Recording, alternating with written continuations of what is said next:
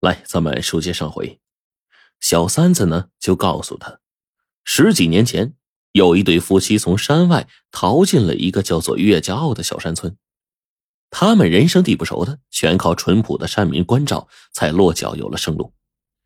这对夫妻为了报答山民的恩情，见谁家有个头疼脑热、筋骨酸痛，就拿出一块有神奇功效的玉石为人医治。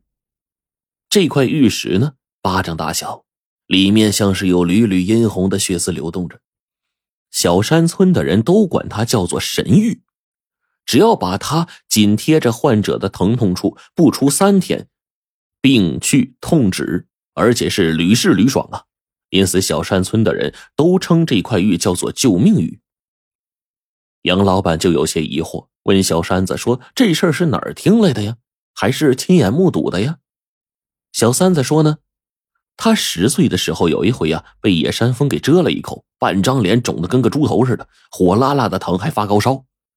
然后那对夫妻的儿子送来了神玉，就贴在他发肿的脸上。第一天止痛退热，第二天消肿，第三天什么事都没有了，特别的神奇。杨老板就信了，又问小三子说：“那对从山外逃来的夫妻怎么会有这块神玉呀？”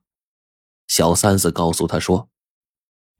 这对夫妻啊，原本是满清皇族的奴仆。慈禧太后死了之后，葬在了北京东陵。军阀孙殿英垂涎随葬品中的无数奇珍异宝，就到了他的陵墓。这对守灵的夫妻在盗墓遗址就捡到了几件宝物，其中就有这块血玉。他们听宫里的人说过，慈禧随身佩戴着这块血玉，很少有头疼脑热、腰酸背痛，因此这女的就十分喜欢。就嘱咐说，死后啊，垫在他的脑后。只是孙殿英忙着抢掠大件宝贝，把这小件给漏了。这对夫妻呢，害怕捡了这块玉招致祸害，于是就逃进了一个非常远偏僻的一个小山村。一旁站着的狗秘书就惊叫道：“这样说来，这块神奇的血玉就是当年松赞干布为了迎娶文成公主而准备的许多稀世珍宝中的一件了呀！”后来落到了慈禧手中，没想到竟然流落到了深山呢。好，杨先生，你如果能够把那块血玉借来，治好我的头痛，我们什么都好谈。查尼斯听了杨老板的话，再加上狗秘书的插话，不禁是双眼放光，要杨老板赶紧去搞来。杨老板就趁机提出了条件：第一，做生意公平竞争，查尼斯不要再打压振华纱厂。二，血玉只能解三天，用后务必归还。查尼斯是满口答应啊。杨老板回到厂里之后，拿出了五百大洋，对小三子说：“救厂如救火，一切拜托你了，务必快去快回。”小三子接受杨老板的重托，一路颠簸回到小山村，找到了那对守灵夫妻的儿子阿石，拿出五百大洋，说明了回来借血玉一用的原因。阿石推开大洋，一口回绝，不借。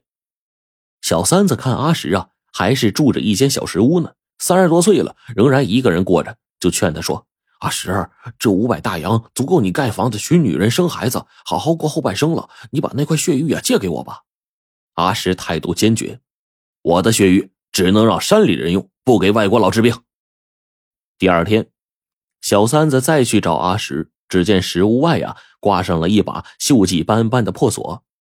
他守到晚上，也没有等到阿石回家。这下可把小三子给急坏了。知道阿石啊，已经带着血玉跑进了大山里隐匿起来，他只得是带上干粮进山寻找。重重大山，不知道阿石躲在哪个山旮旯里。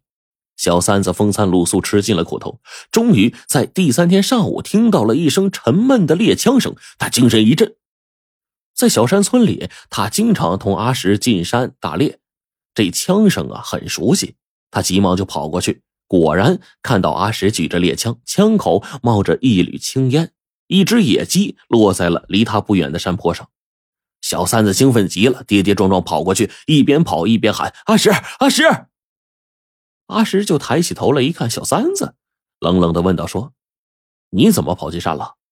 小三子就诚恳的说。我要救杨老板的纱厂，要让厂里的兄弟姐妹们有饭吃，我必须向你借血玉一用，用后一定归还。阿石看到小三子眼里呀含着泪水，心呢就慢慢的软下来了，说出了不借的原因。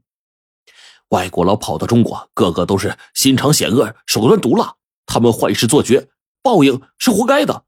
再说了，我怕血玉啊借出去之后啊回不来。我们山里人头疼脑热全靠这块玉呢，那如果丢了，你说我怎么向我父母交代呀？小三子就忙向阿石保证说：“哎，你放心，我用性命担保，血玉一定归还。”阿石就长叹了一声啊，哎呀，好吧，杨老板是好人，我就破一回例。哎，不过我告诉你啊，这血玉只能连着用三天，病好了就不能再用了。正当阿石伸手去掏藏在胸前的血玉的时候，突然岩石背后跑出了一个戴着墨镜的一个黑脸汉子。啊，对不起呀，朋友，我从外面进来想收点山货，不料人生地不熟的迷了路了。阿石就缩回了伸到胸前的手。那我指条路让你出去。哎呀，这太好了，我给你领路费。说着，掏出了一把大洋。阿石一推大洋就说：“山里人帮忙不收钱，我捡了那只山鸡就带你出山。”阿石走在前面，黑脸汉子紧跟在后面。阿石就来到了被他打落的野山鸡跟前，正弯腰去捡的刹那，黑脸汉子突然挥起了铁锤似的拳头，朝着阿石后脑猛然砸了过去。阿石这眼睛一黑，就倒下去了。小三子大吃一惊啊，朝黑脸汉子说：“你为什么杀人呢？”黑脸汉子就阴着脸说：“对不起，我是受人所托的。谁叫你来的？你来干什么？不用问，只要给钱，我都干。”黑脸汉子伸手去掏阿石胸前这口袋，小三子一下就明白了，这家伙是查尼斯雇来抢玉的。他气愤极了，扑过去就想阻止住。